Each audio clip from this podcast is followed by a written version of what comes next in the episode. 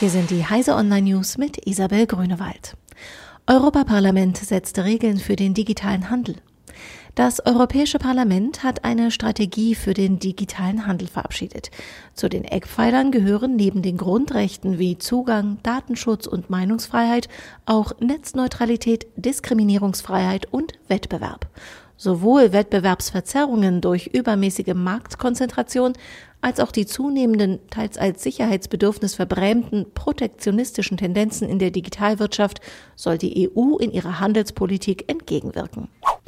Bei der NSA gibt es laut US-Regierung keinen Datenstaubsauger.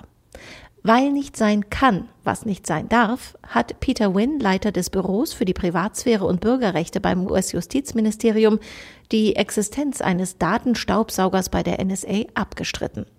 Im materiellen Recht der Vereinigten Staaten sei ein rigoroser Schutz von US-Bürgern vor einer Ausspähung durch eigene Agenten festgeschrieben, erläuterte Wynne. Für ihn steht allerdings außer Frage, dass US-Strafverfolger an Server in der EU herankommen müssen. Amazon startet HDR10 Plus Streaming. Das von Amazon entwickelte und von Panasonic und Philips unterstützte dynamische HDR-Format HDR10 Plus nimmt langsam Fahrt auf. Nach einem Bericht der südkoreanischen Nachrichtenagentur Yonhap wird Amazon ab heute Videos mit erhöhtem Kontrastumfang im Format HDR10 Plus an entsprechend ausgestattete Fernseher aus dem Hause Samsung streamen. Rund 100 TV-Sendungen und Filme sollen laut Yonhap im HDR10 Plus Format bereitstehen.